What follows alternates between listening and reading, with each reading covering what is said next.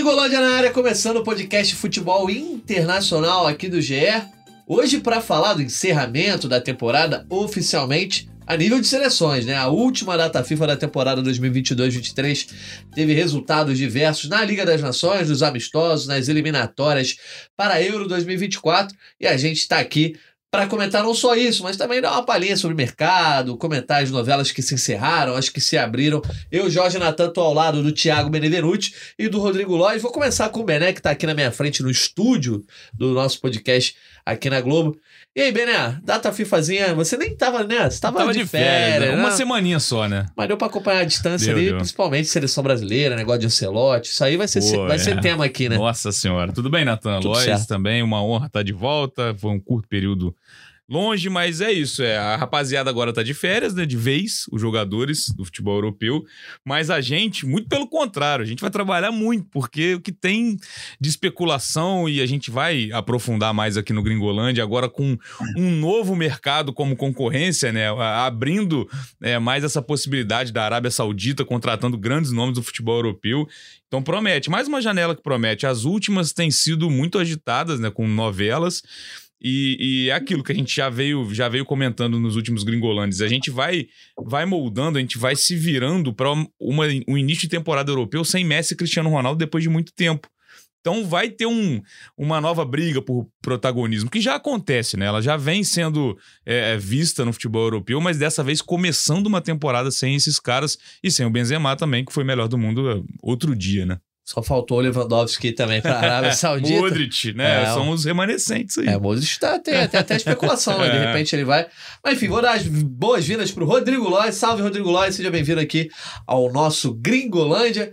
É, já falamos aqui, vamos falar de Ancelotti. E essa questão de férias, né? É data FIFA que é um pouco baixo nível, né? A galera já tá claramente, principalmente quem joga amistoso, né? Já tá em outra, outra vibe, já tá querendo descansar.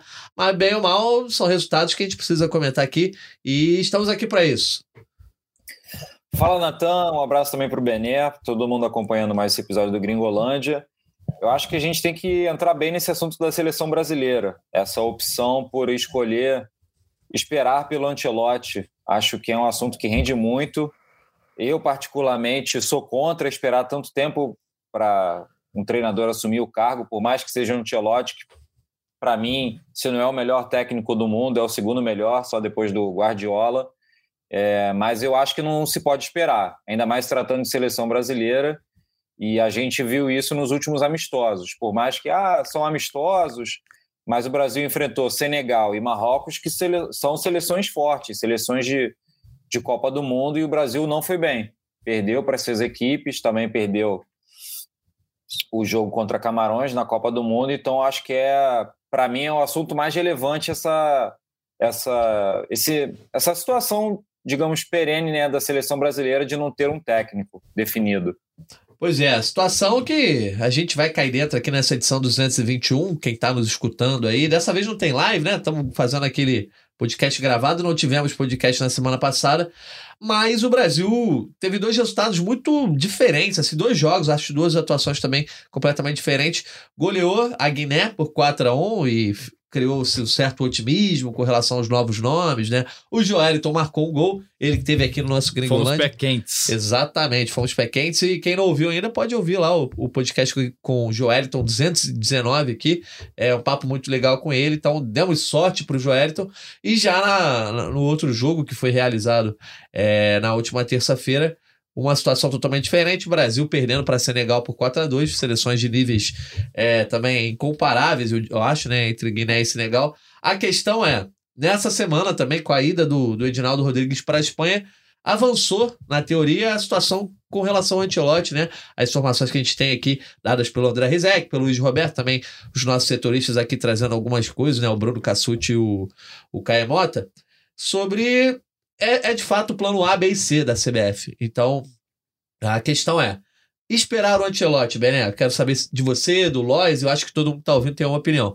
Esperar o Ancelotti é um erro ou o erro é esperar o Ancelotti sem um interino? Qual é a tua opinião?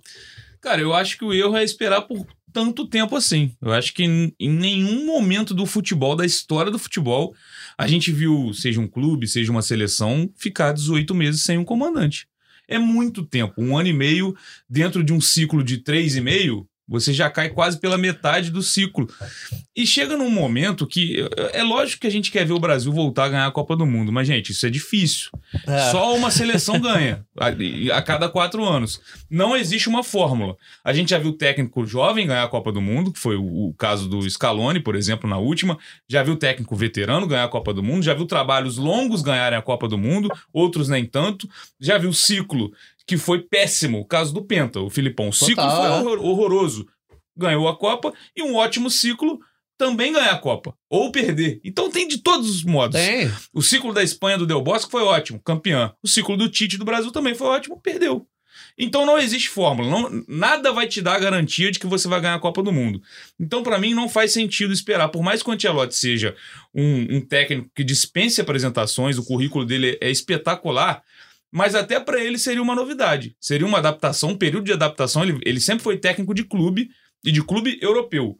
Ele teria uma adaptação a treinar uma seleção onde ele não tem contato diário com os jogadores. Então, até para ele, que é um cara cascudo, É demanda diferente, é. demanda uma adaptação. E ao futebol brasileiro. Claro, os nossos jogadores estão todos lá fora, só que temos alguns nomes aqui também. Então, eu, eu duvido muito que o Ancelotti acompanhe um Palmeiras e Flamengo lá de. Madrid. É, eu duvido muito. Não, não, pô, não tô criticando, mas é natural que não. Sim, sim. A- a- o futebol brasileiro ele não tem essa, essa visibilidade atual lá fora. Então, cara, eu acho que assim, como sempre aconteceu no futebol, deveria existir um plano B. Não, não dá pra você ficar insistindo. No, é lógico, ah, o Ancelotti pra gente é o ideal, a gente tem muita convicção que vai dar certo. Só que ele tem contrato com o Real Madrid. Não deu agora, paciência. Escolhe um plano B e vai atrás dele. Essa é a minha visão.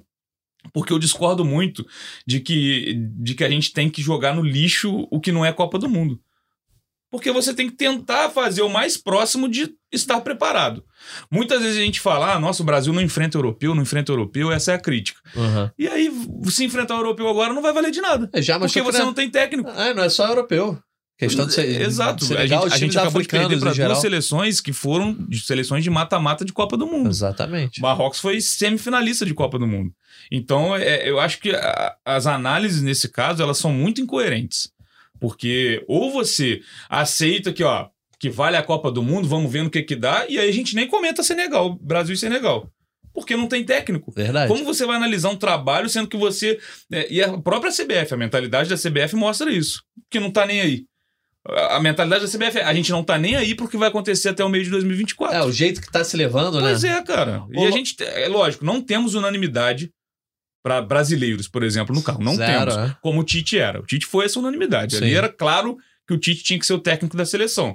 Mas você tem profissionais para sentarem numa mesa, conversarem: olha, se o Ancelotti não puder vir agora, que é o caso, não pôde vir agora, quem é o nosso nome? E contrata. E deixa esse cara trabalhar nesses amistosos, na- na- no início das eliminatórias, pensando numa Copa América.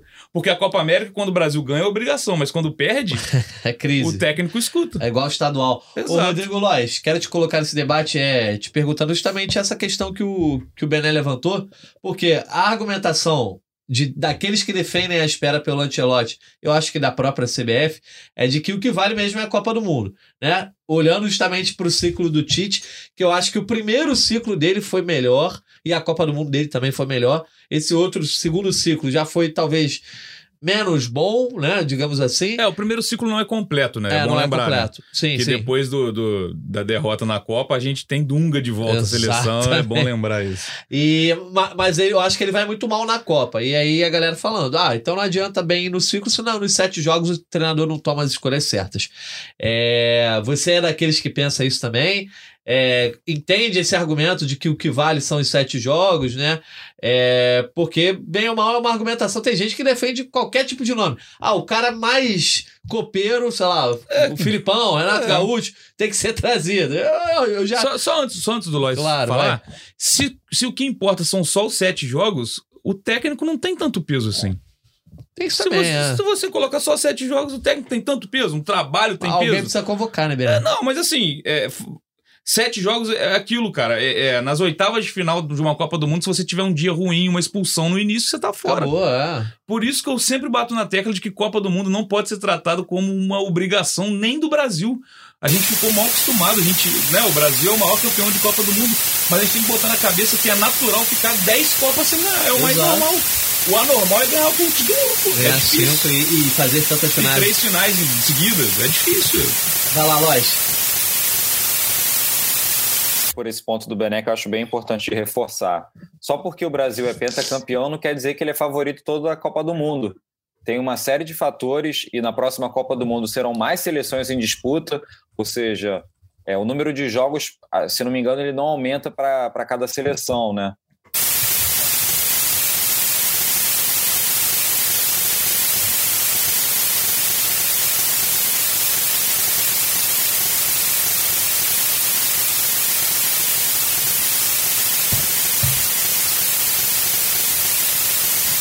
Eu sou chefe de uma empresa e eu quero contratar um diretor ou um gerente, e eu tenho um plano A, uma tal pessoa, aí essa pessoa fala, pô, eu só posso ir para sua empresa daqui a um ano e meio, daqui a 18 meses, daqui a um ano. Eu vou atrás de outra pessoa. Eu não vou esperar um ano por, essa, por esse possível contratado.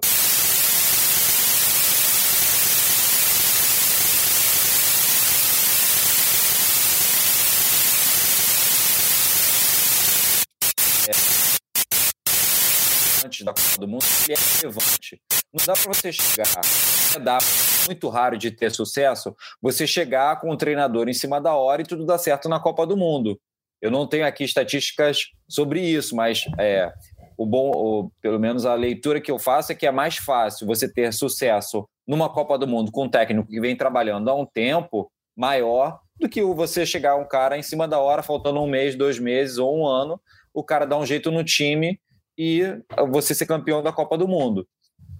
Acho que, é, como o Bené apontou muito bem, você tem exemplo, vários exemplos de técnicos que deram certo e que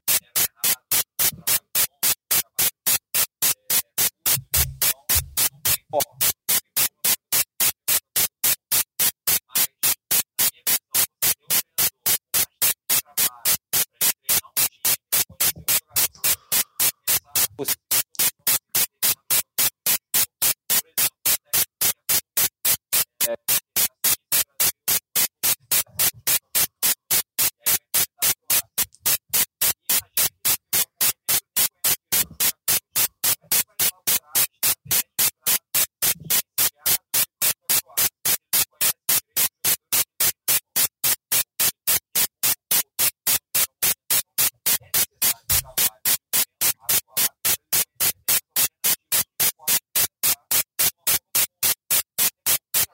Mundo, ela exige, como é um torneio curto, ela exige mudanças rápidas. É, não dá para ter muita dúvida sobre mudança, sobre trocas no time ou mudança de esquema tático. Se você for esperar dois, três jogos para fazer uma mudança de um jogador que está mal ou não, já era. Você pode ser eliminado.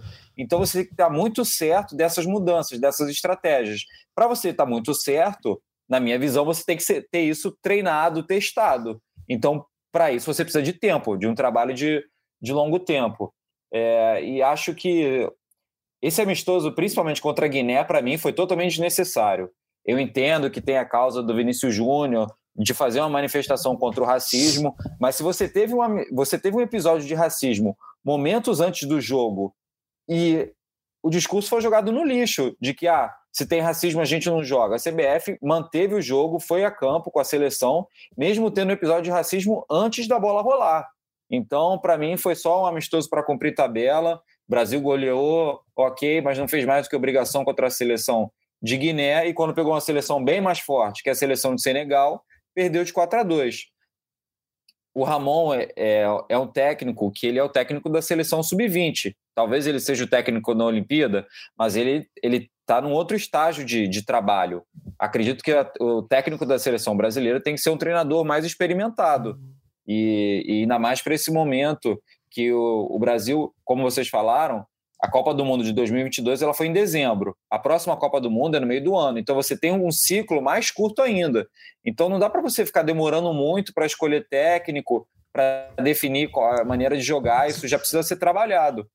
Pois é. Ô, ô Lois, eu, eu, eu parto do, seguinte princípio.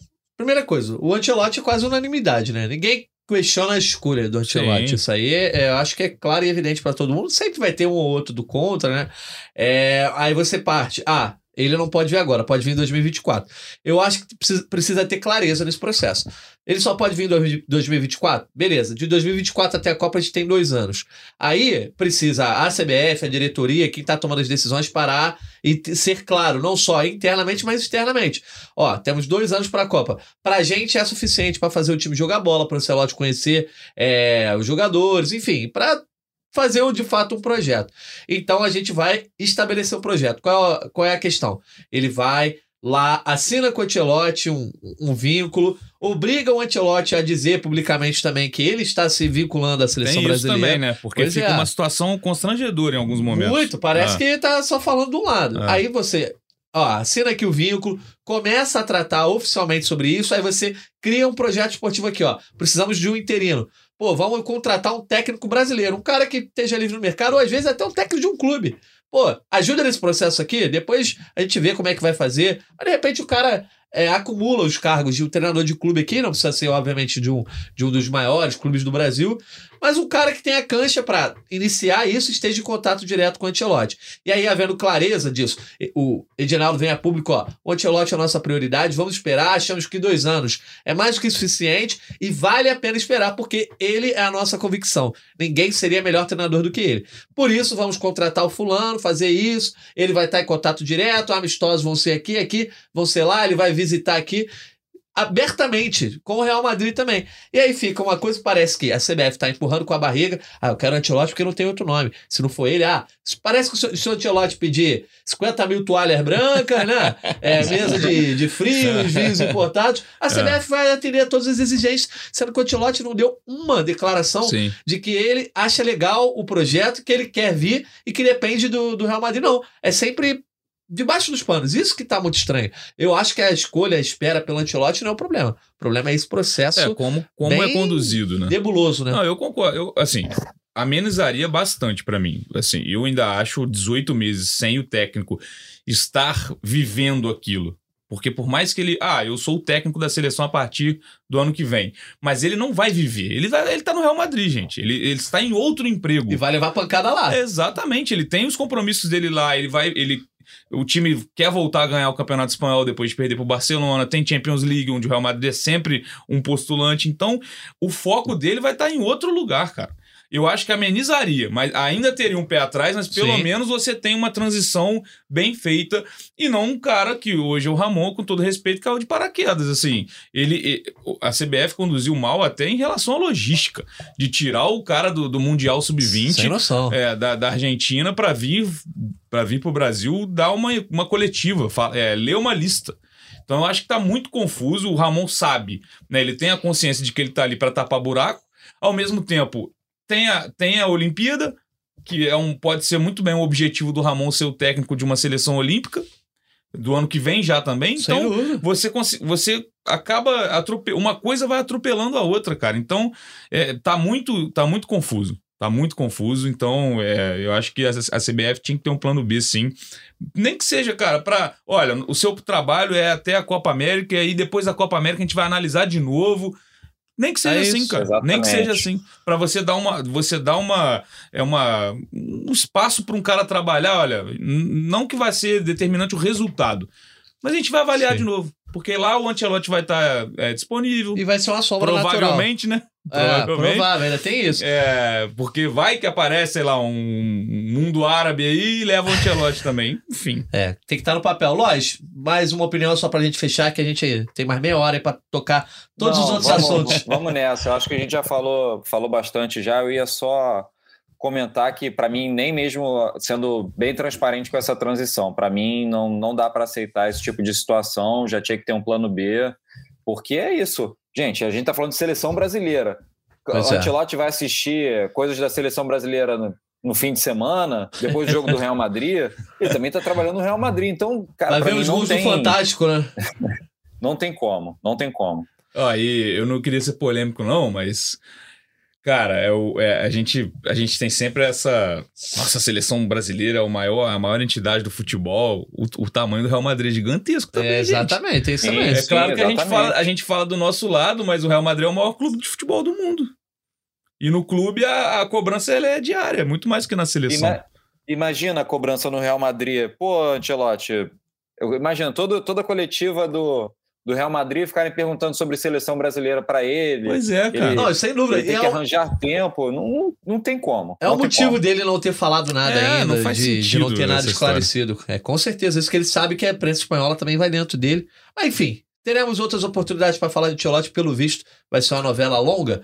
Ainda falando sobre seleções sul-americanas, queria comentar um pouco sobre a Argentina, né? Que é a, a atual campeã mundial, é, segue bem, né? Tá fazendo um trabalho tranquilo aí com o Leonel Scaloni. O Messi só atuou na primeira partida, né? A Argentina venceu a Austrália por 2 a 0 e também venceu a Indonésia. O Messi só atuou nesse primeiro jogo, mas ele já cravou mais uma vez que não vai jogar a Copa em 2026. O Messi está cravando aí publicamente sem, sem mínimo de, de hesitação. E só que desse jogo contra a Austrália, você vê como ele ainda é dominante, as ações dele fazem É, diferença e o gol mais rápido aí da história, da carreira dele, né? É, enfim, eu, eu não consigo ver muito essa Argentina. Começa um ciclo com o Messi tão bem, é, chegando que- na Copa sem ele. É, em que momento vai, vai ser essa, essa ruptura, né? Porque tá, tá mais leve. Né? Não, é, não, não existe mais aquele peso, nossa, o Messi precisa ganhar a Copa do Mundo. Então eu não vejo também nesse caminho uma, um momento de ruptura. A não ser que seja uma aposentadoria total do Messi. Pode ser. Só que o Messi tá indo jogar no lugar onde é a próxima Copa do Mundo. Então, cara, né? Ele vai jogar Ainda no, nos né? Estados Unidos, enfim. Eu não. Cara, é lógico que o que ele fala tem peso, mas eu, eu acho que dá muito bem pro Messi estar na próxima Copa do Mundo. É lógico, ele vai, ele vai a, a partir da próxima temporada, né? A temporada que tá em vigência lá nos Estados Unidos, inclusive, Sim. ele já vai. é, ele tá num nível de competitividade menor.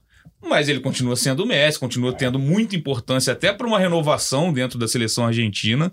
Então, cara, eu acho que ele segue. Eu acho que é, qualidade para isso tem. E eu acho que, que, que faz muita diferença isso. Não existe mais aquele peso. O Messi na seleção argentina, uns anos atrás, a gente via, nossa, cara, parece que ele tá é, sofrendo para conseguir um título. E aí os títulos vieram um atrás do outro. Copa América, finalíssima, Copa do Mundo, que é o auge. Então acho que sem esse peso, cara, eu acho que facilita pro Messi continuar sem cobrança também, né? Tá difícil acreditar, né, Loja? Não, eu acho, eu, eu queria aproveitar isso que o Bené falou para mostrar de repente um outro lado. Como de repente não tem, existe mais cobrança, ele pode sair tranquilo. Tipo, na semana que ele falar assim, ah, tô aposentado da seleção, beleza, vai ter repercussão, tudo mais. Mas depois de alguns jogos, como tá tudo bem com a seleção da Argentina, não vai ter esse problema todo, né? Pelo menos eu acredito, né? E, e pelo que ele vem, vem falando, é, as justificativas dele para se mudar para os Estados Unidos e defender o Inter Miami, ele vai tirar o pé legal quando ele for jogar nos Estados Unidos. Obviamente, ele é um atleta de alto nível, vai querer continuar competindo lá, mas eu acho que ele vai, vai, vai ter esse processo de tirar o pé. E eu vejo, assim, bem, pelo que ele vem falando, eu não sei quando que ele vai parar de jogar pela seleção, porque ele falou que ele gostaria de defender a Argentina ainda campeã. Mas se ele vai jogar, por exemplo, a, a próxima Copa América e depois vai parar, pode Que ser é lá também, né? É. Que é também. De né? repente, esse é o Pode que ele ser. tá esperando. Eu acho que É, talvez seja o pode momento certo, assim. projeto. É. Porque eu acho que se a ruptura acontecer antes de uma competição, fica estranho. Sim. Porque ele começa o ciclo seguindo na seleção e aí sai pouco antes. É, ele prejudica até a seleção, né? Porque você vai perder um craque, Verdade. o Scaloni teria que botar alguém no lugar. Então, Achar esse que é meu time, ponto. é. É, exato. De repente ele ajuda nas elimina- eliminatórias, enfim, aí a gente está É. no achismo, mas eu, eu vejo bem provável, né, esse, até porque ele vem falando de não jogar a próxima Copa do Mundo, mas eu acho que é um, é um cenário que está bem favorável para ele sair. De repente, por exemplo, agora no- nos próximos meses, ele falar oficialmente que está aposentado da seleção. A seleção vai começar as eliminatórias para a Copa do Mundo em setembro, já com isso na cabeça, então tranquilo. Boa. Ó, vamos mudar então, né? E pro outro lado do oceano, falar da Liga das Nações, que foi transmitida aqui no Sport TV. Então agitou bastante aí os jogos é, de seleções que também tiveram as eliminatórias para a Euro 2024. Sobre Liga das Nações. Espanha campeã, primeiro título depois é lá do- da Euro 2012, né? Uma seleção que vem vivendo altos e baixos. É, não fez uma Copa ruim, mas também não fez uma Copa boa, ficou bem naquele, naquele limbo ali. Luiz Henrique saiu, chega o Luiz de la Fuente e consegue esse primeiro título, que tudo bem. Será que do- já vão querer dar bola de ouro pro Rodri, ô, Natan? É, rapaz, mas eu, eu- eu vi ele, ele respondendo perguntas sobre isso, tá? É, rapaz. é ele foi complicado. eleito o melhor jogador da Liga das Nações, melhor jogador da, Da da Champions. Champions, pois é. Gol na final. Gol na final, enfim. Vai aparecer bem, mas que não seja debatido como foi o Jorginho, por É, exemplo. mas sempre tem alguém que vai comentar. mas a questão é: a Espanha venceu a Croácia, então, de um lado, uma equipe que consegue esse primeiro título, do outro, é, primeiro título em trave. 10 anos, e o outro time só bate na trave. A geração do Modric, pelo visto, vai ficar mesmo sem conseguir nada. Eu não eu vou falar nada relevante, não, porque jogar final de Copa é relevante. Exato, cara, exato. Ser vice-campeão nessa Liga das Nações aí, eliminar o Brasil numa Copa que foi terceiro lugar. Enfim, eu acho que tem muitos feitos. É, É, a maior mas, geração croata de todos os tempos. Pois é. Mesmo sem título, porque nenhuma outra teve também. Exato. É, e é Até isso. porque a Croácia tem um- uma história bem curta. Lógico. E o futebol de seleções, ele, ele, você disputa poucos títulos.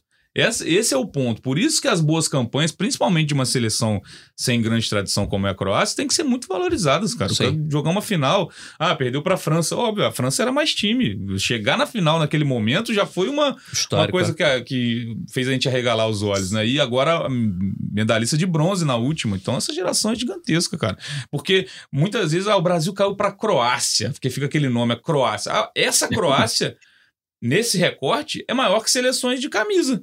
Nesse momento do, do futebol, da história do futebol. Croácia ou Por exemplo, Holanda? Itália. É, Itália, que ficou fora de duas Copas do Mundo. Tudo bem, ganhou a Euro. Mas, assim, também é aquela, uma seleção que é gigante e não tá nem na Copa. Então, acho que a Croácia fez um papel, assim, espetacular.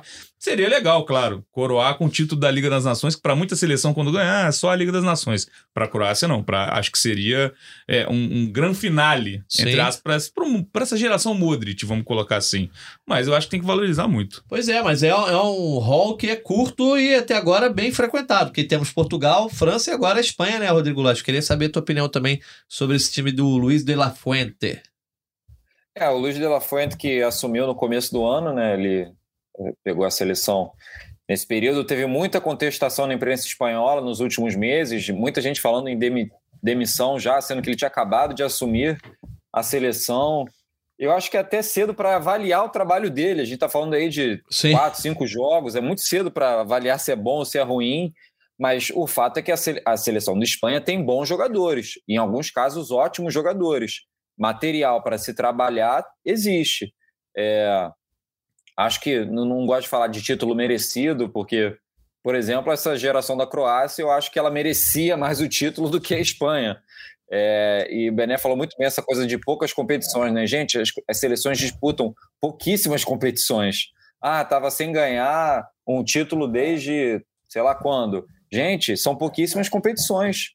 Aí é realmente difícil de, de ser campeão.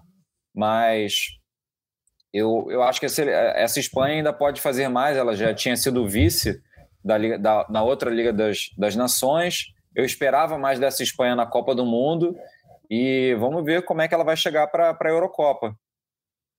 Boa, vamos então esperar essa seleção da Espanha que caiu nas oitavas de final, né, da Copa do Mundo para Marrocos. Ainda na Liga das Nações, teve aí a Itália conquistando a medalha de bronze, né? Uma honra ao mérito depois dessas eliminatórias aí que foram tão conturbadas. E a Holanda ficando na quarta colocação, jogando em casa, né? Era considerada favorita, teve a melhor campanha aí na fase de grupos e ficou devendo, né? Ah, é. É, E, cara, é isso. A disputa do terceiro lugar já é, já é uma coisa complexa numa Copa do Mundo. Chega na Liga das Nações, né? É, é um, complica ainda mais você analisar qualquer, qualquer disputa pro terceiro lugar, mas, enfim, acho que foi, foi um confronto para mim entre duas seleções aí que já tiveram bem mais relevância e hoje é, não tem aqueles. aque- É lógico, a camisa permanece, aquela discussão de sempre, mas os elencos eu não vejo tão vistosos mais. é, seleção italiana, principalmente. Acho que já viveu momentos bem melhores, até recentemente, né? Ô, Rodrigo Lois, te fazer uma pergunta aqui, se você quiser comentar sobre Holanda e Itália também. Adivinha quem foi o artilheiro da Liga das Nações envolvendo todas as quatro divisões aí? Pô, essa é Ah, mole. aí é fácil. então fala aí, É o- pô. Foi o Haaland? Erling Haaland junto com o Mitrovic. Né, os dois marcaram seis gols, o Haaland pela Noruega e o Mitrovic pela Sérvia. Mas comenta aí. Não, acho- eu fiquei um pouco É, o, o Bené falou mais da seleção da Itália, né? Que ele achou que esperava, esperava mais dela nessa fase. Eu fiquei mais decepcionado com a Holanda. Achei que, pelo menos nesses jogos né, que eu assisti a Itália, teve seus momentos, mas a Holanda me decepcionou bastante, ainda mais jogando em casa. É, pô, muito. É, pelo menos o, nesse, nesse jogo, nesse, nessa disputa de terceiro lugar, eu esperava bem mais. Os jogadores falando que o primeiro tempo tinha sido horroroso, é, muitas críticas. O Koeman, nosso trabalho dele já dá sinais de que tá, já está desgastado, sendo que ele voltou não tem tanto tempo assim. Então, eu esperava mais dessa Holanda jogando em casa e com, digamos, mais necessidade, entre aspas, de um, de um título do que, do que a Itália, que foi campeã da Euro de 2020, sendo campeã em 2021. Boa. Itália que foi campeã nessa Euro em cima da Inglaterra e eu queria comentar um pouco sobre a Inglaterra porque assim, analisando as eliminatórias, né, para Euro, tem essa coisa que algumas seleções não jogam em algumas rodadas, enfim. Uh, mas nessa rodada, quem mais me chamou atenção foi a Inglaterra porque goleou Malta por 4 a 0 né? E a Macedônia do Norte por 7 a 0 Ah, são dois adversários. A Macedônia, por exemplo, ele foi quem deixou a Itália fora da Copa, né? Exatamente. A galera tem que lembrar disso. Mas o que me chamou mais a atenção foram as atuações, principalmente contra a Macedônia. Uma belíssima atuação. Demorou ali meia hora para conseguir entrar no trilho de achar o caminho do gol, mas quando achou, botou na roda e foi dentro e não parou. E assim, me chamou bastante a atenção porque é uma seleção que para mim tem quase três ciclos já muito bem, assim. O ciclo pré-2018 meio desacreditado, eu até botei a Inglaterra finalista naquela Copa, acabou não chegando, enfim, é, por conta da Croácia também. É, é, é, foi Croácia, né, que eliminou a Inglaterra? Sim, sim. Gol na prorrogação. Exato. Aí você teve a Euro 2020, aí antes da Copa de 2022, Perdeu nos pênaltis, acontece, estava claro. jogando em casa, enfim. E agora a Copa de 2022 também fez um jogou papel. Jogou melhor que a perdeu França. Perdeu para a França, exatamente. Pra mim, jogou melhor que a França naquele jogo. Com quem perdendo pênalti, Exato. enfim. Então, um belo trabalho do Gareth Southgate e parece que está no mesmo trilho e agora com outras caras um pouco mais novas. Por exemplo, o Saka já estava na Euro, inclusive perdeu pênalti.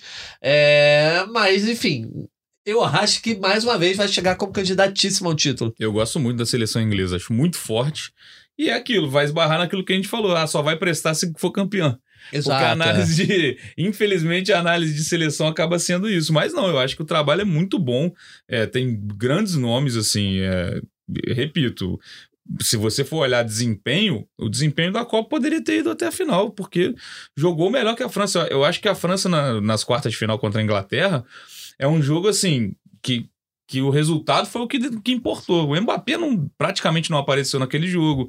E, e, é isso. É, o confronto eliminatório vai te, vai te guiar por detalhes, vai te classificar por detalhe, vai te eliminar por detalhe. Mas analisando o futebol, o, o que é apresentado em campo, que é o nosso papel aqui, porque se a gente fala só de resultado, não precisa ter análise nenhuma, a gente só vai ler a tabela. Exato. Eu gosto bastante da seleção inglesa, cara. Bastante. Acho que continuando nessa pegada, chega forte para a próxima Euro, chega forte para a próxima Copa do Mundo.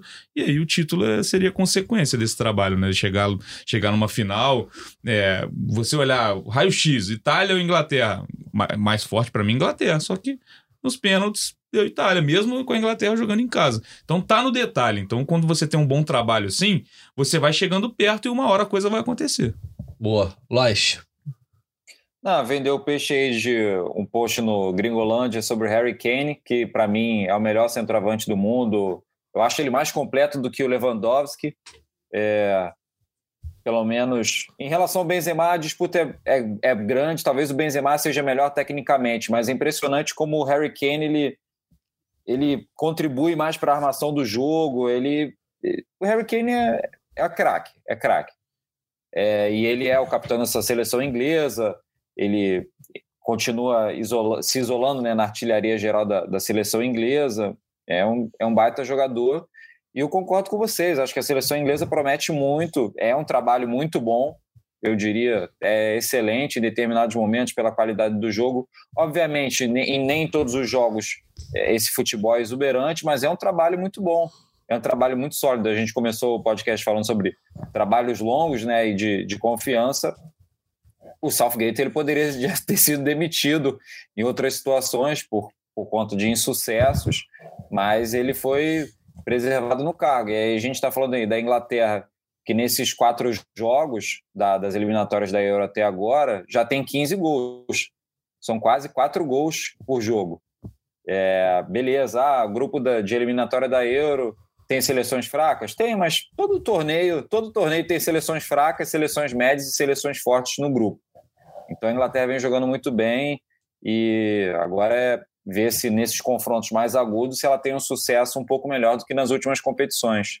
Boa. O que eu tinha separado aqui para falar também, para mim são as três melhores seleções aí da Europa nos últimos dois ciclos, de repente. É, você teve a Itália tendo um grande momento, mas não foi para a Copa, então meio que tiro dessa briga. É, mas é a França que continua sendo um time difícil de bater. O Mbappé marcando nos dois jogos aí venceu Gibraltar por 3 a 0 e a Grécia por 3 a 0 Vai se classificar tranquilamente no seu grupo aí, é, provavelmente, né? Para Euro 2024 uh, ah, 12 pontos hoje, tá, tá bem tranquila. E Portugal, porque por mais que tenha vivido uma Copa conturbada com a questão do Cristiano Ronaldo, enfim, questões extra-campo, né? Mas bem ou mal continua tendo uma grande direção. Agora, para mim, tem treinador, todo respeito ao Fernando Santos, né? Já Eu, foi muito cornetado aqui no é, Já foi, mas ficou ultrapassado. Merecidamente. Exato. Para mim, depois de 2018 tinha que ter saído. Mas enfim. E aí, Portugal não só indo bem, assim, oscilando, né? Faz um jogo bom, outro jogo não tão bom. Mas o que me chama a atenção é com o Cristiano Ronaldo titular, inclusive fazendo gol decisivo. É, não, também é outro time que eu vejo com muito potencial. Acho que é, tinha muita qualidade para ir mais longe na Copa. É lógico que o Marrocos pegou todo mundo de surpresa é. na Copa do Mundo, na própria Espanha também. Foi um caminho ali que com todo mérito. Seleção marroquina, com um trabalho curto de um treinador, é bom lembrar. Sim, né? mais, mais um exemplo aí de que deu certo sem, né, sem muita lógica, porque o futebol realmente não tem lógica em muitos momentos, mas eu gosto bastante também da seleção portuguesa. Eu vejo essas três. Acho que a França tá, tá acima. É, acho que a seleção francesa pelo caminho que vem vivendo nos últimos anos, por já ter muitos bons nomes com idade é, né, para jogar durante década, né? O Mbappé vai jogar mais quanto tempo pela seleção? Os jogadores, né, os, os mais jovens, o Tchouameni, o Camavinga no Real Madrid, já ganhando protagonismo. Então eu vejo a França praticamente sozinha numa prateleira na Europa. E, o, tra... Europa. Não, e o trabalho que também foge da lógica, porque é um trabalho longo que, em que o Deschamps foi campeão uma vez e vice-campeão na outra. Exato, E tá indo para 12 anos já Ou seja, é um time calejado e que mistura também com juventude, né? Você vê a seleção francesa ir longe sem contar com o Benzema em duas Copas. Se deram a esse luxo que é, né? O Benzema foi um dos maiores aí dos últimos anos do futebol europeu. Mas logo abaixo da França eu vejo Inglaterra e Portugal. Falando de Europa, né? Uhum. Eu acho que é, a Inglaterra também com, com maior sequência, mas eu gosto bastante também do time português, cara. E, e, e, isso que você falou, com o trabalho agora do Roberto Martinez, que, que já mostrou que o, com a Bélgica que, que faz bons trabalhos, né? Acho Sentimos que... da pele. É, exatamente. Eu acho que é isso, Nata. É esse, é esse encaixe do, de um técnico que tem uma proposta diferente da do Fernando Santos e vai conseguir botar os vários jogadores que Portugal tem é, de qualidade técnica para fazer um futebol mais interessante. O Fernando Santos ele conseguiu vários ótimos resultados, mas bola mesmo, desempenho, qualidade de jogo, a gente espera com, com o Roberto Martins. Eu acho que não tenho muito além de, de falar sobre, sobre a seleção portuguesa em relação a isso.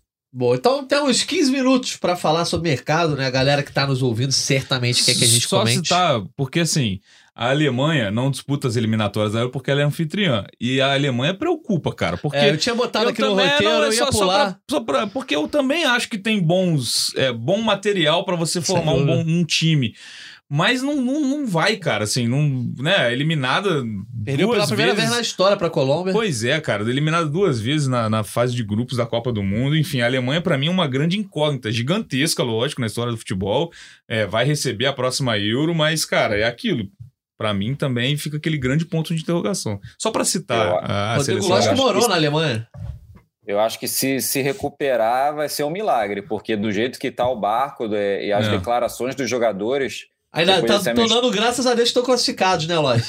É, o, o Goretzka, ele falou que a situação é dramática. Eu acho que o jogador vir a público e falar que a situação da sua seleção é dramática Rapaz. é porque o barco já está bem afundado já. Se você pega os últimos 10 jogos da Alemanha, ó, jogou a Liga das Nações, aí empatou com a Inglaterra depois, ganhou de Oman, aí perdeu pro Japão, empatou com a Espanha, ganhou da Costa Rica na Copa, aí ganhou do Peru em amistoso, depois perdeu para a Bélgica, empatou pra, com a Ucrânia e perdeu para Polônia e Colômbia, ou seja, né?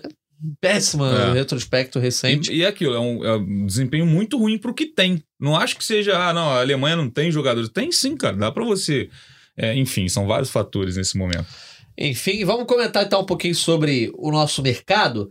Queria abrir falando justamente sobre como hoje, pra, até para os grandes clubes europeus, por exemplo, a gente está aqui no Brasil, alguns clubes, né? Por exemplo, Botafogo, líder do Campeonato Brasileiro, agora que a gente está gravando aqui meio-dia, 47. Por enquanto, só existe o rumor, a especulação de que o Luiz Castro pode ir para o mundo árabe, ao- aceitar uma proposta do Al Nasser.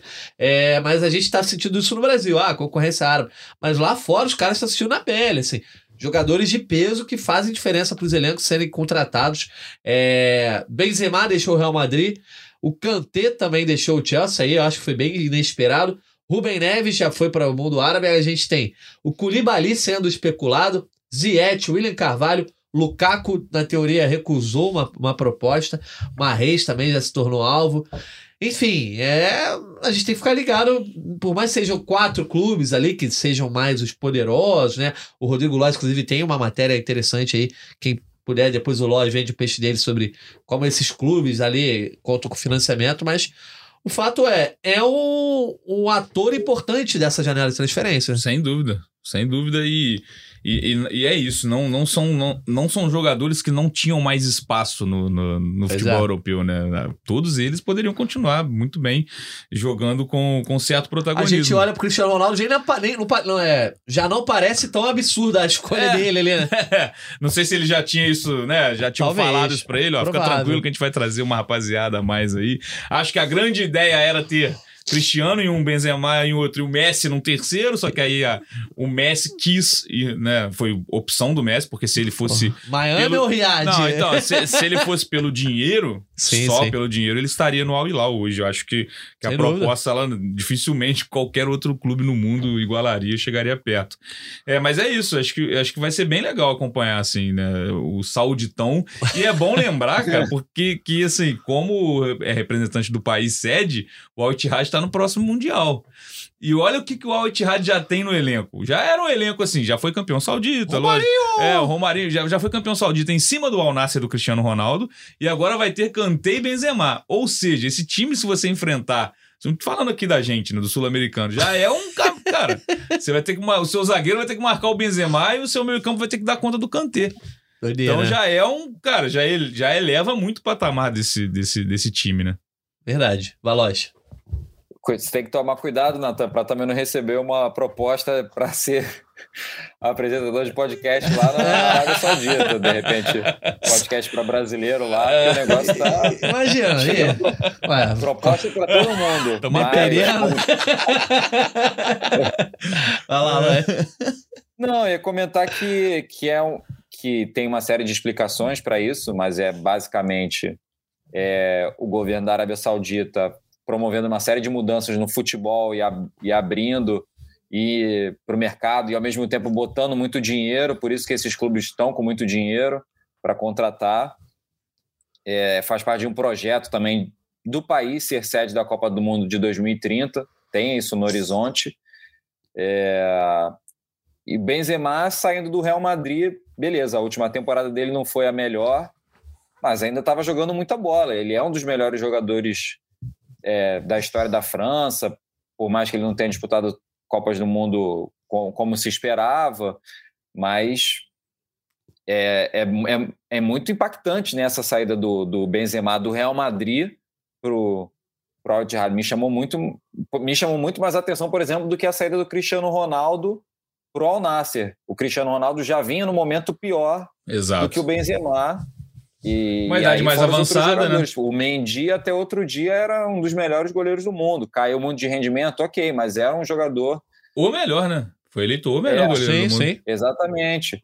Então, é, é muito, é muito chamativo esse, é- essa, esse avanço né, dos clubes é, da Arábia Saudita em, em- nos, nos jogadores dos principais clubes, clubes da Europa. Vamos ver até, até quando vai durar esse movimento, né? Se é uma coisa desse ano, de dois anos, se vai durar. Imagina se isso durar cinco, seis, sete anos. É, aí é. você já está criando uma liga muito forte. E como o Bené comentou, imagina no Mundial de Clubes, se já era difícil com, o, por exemplo, o Hilal, é, que tem um elenco que eu considero muito bom, que tem um time bom, imagina um, reforçado com jogadores do nível do Benzema. Pois é, o Al Hilal que queria o Messi, mas não conseguiu. Vamos acompanhar aí o Sauditão, como o Bené falou, essa temporada 23-24 vai ser animada muito por conta disso, né? Além do Luiz Castro, a gente pode ver o Jorge Jesus ir para lá, mas aí para comandar a seleção árabe, enfim, a gente também tem que tentar filtrar um pouco, porque né, a gente sabe que o mundo árabe é, é uma coisa à parte ali, e às vezes as informações chegam truncadas até por uma questão de língua, mas o fato é estar de olho aqui no Fabrício Romano, né? Opa. né? Nas, nas, nos Notificação já ativada. pois é. Fabrício é. Romano não tem. Tem mais notificação dele do que do meu WhatsApp. pois é. Mas enfim, uma novela que eu acho que é importante, né? Que a gente vai acabar comentando aqui no Gringolândia o tempo todo. Mais uma vez, novela Mbappé. Um ano de atrás estava né? aqui falando e achou que não ia falar tão cedo, mas estamos aqui de novo. É, para quem não lembra, um ano atrás o Mbappé estava pronto para ir para o Real Madrid, a imprensa europeia, a imprensa madrilenha principalmente, cravava isso. E ele acaba com uma última proposta ali, o PSG bota né, as cartas na mesa e leva o Mbappé a, a renovar. E ele levanta a camisa 2025. Todo mundo, ah, beleza, o Mbappé vai ficar até 2025. E aí, depois, meses depois, já chega a notícia de que ele, na verdade, assinou um contrato de duas temporadas, extensível por mais uma, e agora, na virada de uma temporada para outra, a gente fica sabendo que ele não quer renovar, e inclusive ele já avisou o clube oficialmente, não quer sair agora, mas também não quer renovar. Ou seja, PSG mais uma vez fica nessa é, nesse beco sem saída. Ou renova o cara, ou vende agora para ele não sair de graça depois.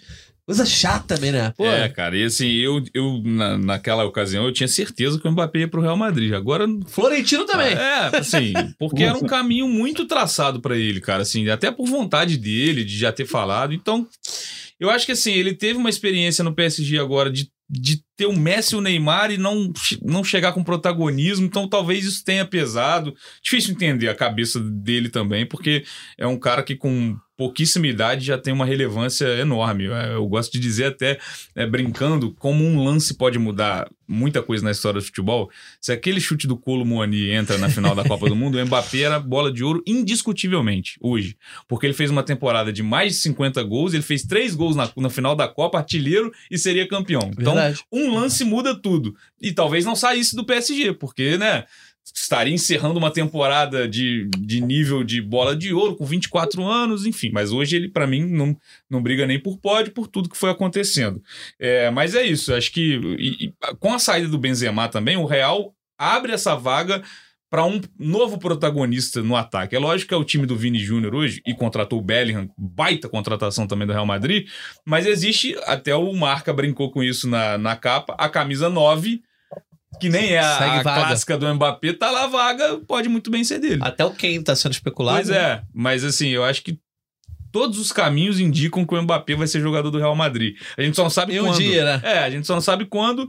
E essa questão do PSG é muito delicada, porque você vai segurar ele por mais um ano para não ganhar nem, nem um centavo. Você vai, ah, não, eu quero o Mbappé mais um ano porque eu acredito que com ele a gente vai conseguir a nossa Champions. Mas o cara precisa querer sair agora também. Não, tudo bem. Né? Tem mas eu acho que, que se ele, chegar ele a proposta. Ele tá dizendo que não quer. Assim, tudo no achismo, né? Se chegar a proposta, for uma proposta boa para todos os lados, que seja uma proposta do Real Madrid, não sei. Não sei se o Mbappé bateria o pé é. para ficar. Não sei. Ah, eu acho Mas também. É, é, enfim, é uma situação complicada para os clubes também. Né? O meu querido amigo Rodrigo Lois, queria saber de você se você fosse o diretor esportivo Rodrigo Loa do PSG. como é que você agiria aí diante dessa novela?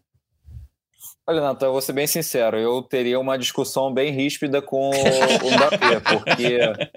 Não, porque é, se a gente lembrar, ele fez um, teve todo um ato público da renovação dele e ele exibiu a camisa lá 2025.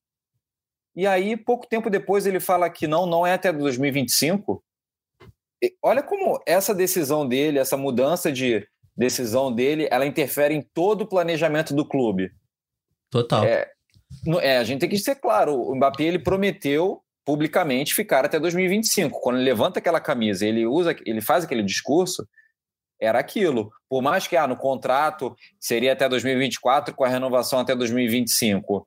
Enfim, aí eu acho que também tem esse erro no, na questão contratual, né? Mas é, eu não sou advogado, então eu prefiro nem entrar muito nisso, mas falando do aspecto da, da comunicação mesmo, foi passada uma mensagem para o mundo todo de que ele continuaria até 2025. Isso não está sendo prometido. E por que essa mudança? É porque ele não está tendo mais, entre aspas, regalias do que ele tem hoje? É porque ele não tem gostado das contratações que o time tem feito? Isso já foi veiculado na França várias vezes, né? Que o Mbappé tem se metido cada vez mais nas contratações do, do clube. Isso tem a ver com a escolha de, de técnico. Por que, que ele está tão insatisfeito a ponto de enviar uma carta para a diretoria falando que não vai exercer agora essa renovação de contrato até 2025? Entendeu? Então tem, tem, eu acho que se eu fosse diretor esportivo do, do Paris Saint-Germain, a primeira coisa que eu faria é ter uma conversa bem franca com o Mbappé, para entender por que essa mudança de decisão. Boa. Vamos ver. A janela do Real Madrid já está sendo animada, né? Vai falar muito de Mbappé ainda aqui, né? Vamos, vamos, vamos ter. Até porque a gente não tem muito mais tempo aqui, mas o Real Madrid já fechou com o Brahim Dias, Bellingham é... e o, jo... o Rossello, né? Que fechou agora nessa semana. Inclusive, uma contratação que eu achei bem aleatória, mas. Mas é aquela contratação fazer que a gente já falou aqui. Para ah. res... banco. Exatamente. Para você rechear o seu elenco. Eu acho, eu acho importante também o Real pensar nesse sentido. Pois é. E enquanto isso, o Barcelona luta lá na Espanha para ter o fair play, enfim, Gundogan talvez né, seja a primeira grande contratação aí desse Barcelona. Tirando isso, a gente teve o Chelsea anunciando em Cucu aí na, nessa semana, o Liverpool já tinha fechado com o McAllister, mas ainda é o começo, né? De janela, ainda tá tirando os clubes árabes, os europeus ainda estão engatinhando um pouco nessas contratações. Ah, é. né? Agora que assim, acabou de vez, né? Data FIFA finalizando, é, mas já, já arredondando aqui, os, os focos, os meus focos na janela seguem sendo o que eu já falei aqui, que eu quero que saiam. Ah. Kane do Tottenham e Neymar do PSG. É o meu, meu desejo para essa janela. E a gente não tem ainda aquele aquela especulação, né? Aquele o Fabrício Romano falando é, de alguma possibilidade real, é, concreta, né? É, então acho que são acho que são essas questões, acho difícil, né? Acho difícil o Neymar principalmente, mas como o próprio Loy já, inclusive, acessem o blog Gringolândia, temos textos lá com frequência. É, o Harry Kane precisa de novos ares, ele precisa ser campeão, cara. O Harry Kane precisa ser campeão de alguma coisa porque para mim é um jogadoraço e espero que alguém pague, né, Lois? Que alguém esteja disposto, é. porque ninguém parece a, querer, né? A questão é essa, porque ele ainda tem ele ainda tem mais um ano de contrato né, com o Tottenham, e, e eu concordo com você. Como eu escrevi lá, ele, ele precisa sair do Tottenham.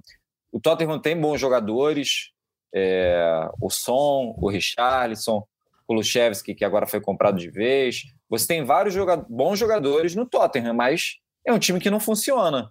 E o, digamos que o, o Harry Kane, que já fez base lá, já está há mais de uma década no clube, não conquistou nenhum título como profissional, gente, pode trocar, pode ir para. pode tentar a vida em outro clube. Aí o Tottenham não vai liberar fácil o jogador, até porque é o maior artilheiro da história do clube, é um ídolo que ainda tem potencial para jogar mais tempo lá, ele não está em fim de carreira, não está passando por uma fase muito ruim, então o Tottenham vai fazer jogo duro. E aí os clubes interessados, que já foram mencionados, o Real Madrid, o Manchester United, o próprio Paris Saint-Germain, eles vão ter que gastar o dinheiro que ele vale. Se você quer contratar um jogador desse nesse momento, eu considero que é uma contratação muito válida, por vários aspectos, mas o principal é que ele ainda está jogando muito bem. Ele está com 29 anos, vai fazer 30 em julho, mas ainda é um jogador que está jogando muito bem no mais alto nível. A gente fala aí dos principais atacantes da última temporada, ou das últimas temporadas, o, o Harry Kane está entre eles. Então, de... eu também gostaria de vê-lo saindo do Tottenham. Boa, dei uma última atualizada aqui no, perfil, no perfil do Fabrício Romano. Por enquanto não temos nenhuma grande novidade, não. É, mas Thomas Partey parece que se tornou é, opção aí para os times da Arábia Saudita também. Uh, e o Di Maria, fechando com o Benfica aí, talvez a gente Verdade. comente aí Bem lembrado. nas próximas semanas. Mas Sou tem- fã de Di Maria, Jorge Somos Natan. dois, então. Sou bem fã dele. Mas enfim, vamos encerrar aqui nosso Gringolândia 221. A gente vai ter outros Gringolândias aí. Não vai ter jogo na próxima semana, nas próximas semanas, pra gente ter um descanso também, né? Ah, é. Merecido. Ah. Mas teremos Gringolândia porque o mercado não para e eu sei que a galera gosta muito. A gente já vai agradecendo aqui então.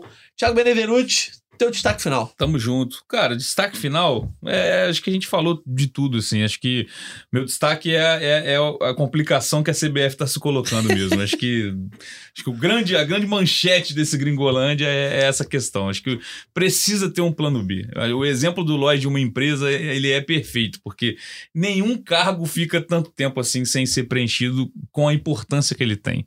Não existe ninguém que pode acumular essa função, enfim, já não tem é, nesses seis meses, mais um ano sem. Então, pra mim, cara, eu acho que isso tem que ser acertado o quanto antes. Então, não dá pra ter um interino na seleção por tanto tempo. Esse é o meu. Destacando mais uma vez o que já foi dito. É o rei destaque.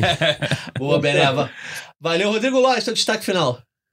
Valeu, Natan, valeu, Bené. Meu destaque final é só a informação mesmo, que nas principais ligas da Europa, a janela de transferência de verão ela vai até o dia 1 de setembro. Então a gente ainda vai ter um bom tempo aí de, de mercado. Boa, mais de dois meses aí dando trabalho pra gente, dando aquela movimentação no perfil do Fabrício Romano. Quem sabe onde a gente não traga ele aqui no Gringolândia, imagina. Rapaz. Isso aí é, enfim. Estaremos aqui pra, nas próximas semanas para comentar não só o que ele publicar, mas toda a imprensa europeia, o que a gente conseguir apurar aqui também, at- até porque os jogadores brasileiros, certamente, alguns vão Verdade. se movimentar aí nas próximas semanas. A gente vai estar de olho. Agradecendo mais uma vez ao Thiago Benevenuti, ao Rodrigo Lodge, a quem está aqui no backstage conosco, Maurício Mota, Bruno Mesquita, Raquel Vieira, e também a você que nos escutou aí em mais uma edição do Gringolândia. A gente volta na próxima semana. Um abraço e até a próxima.